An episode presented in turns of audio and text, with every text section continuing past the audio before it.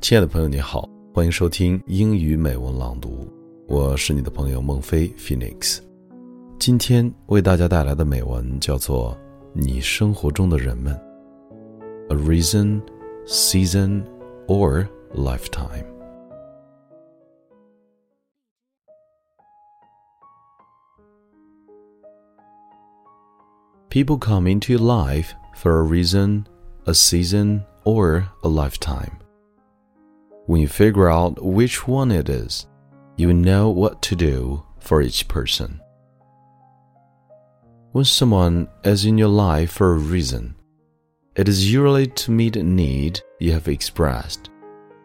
They've come to assist you through a difficulty, to provide you with guidance and support to aid you physically, emotionally, or spiritually.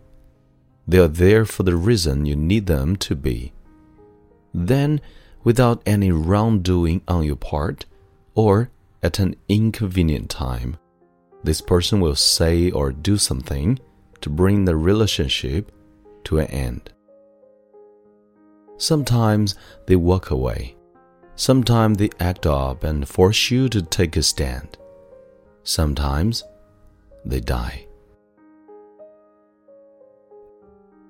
What we must realize that our need has been met, our desire fulfilled, the work is done. Your need has been answered, and now it is time to move on. When people come into life for a season, it is because your turn has come to share grow, or learn. They bring you an experience of peace or make you laugh. They may teach you something you have never done.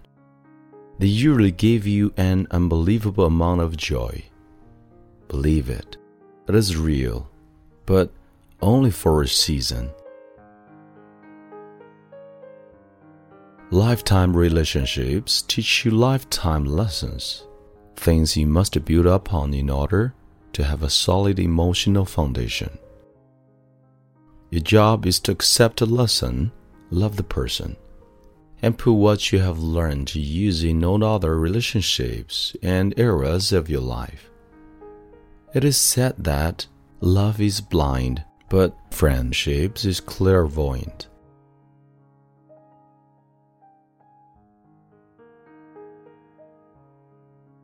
Dear 这里是英语美文朗读，今天的节目到这里就结束了。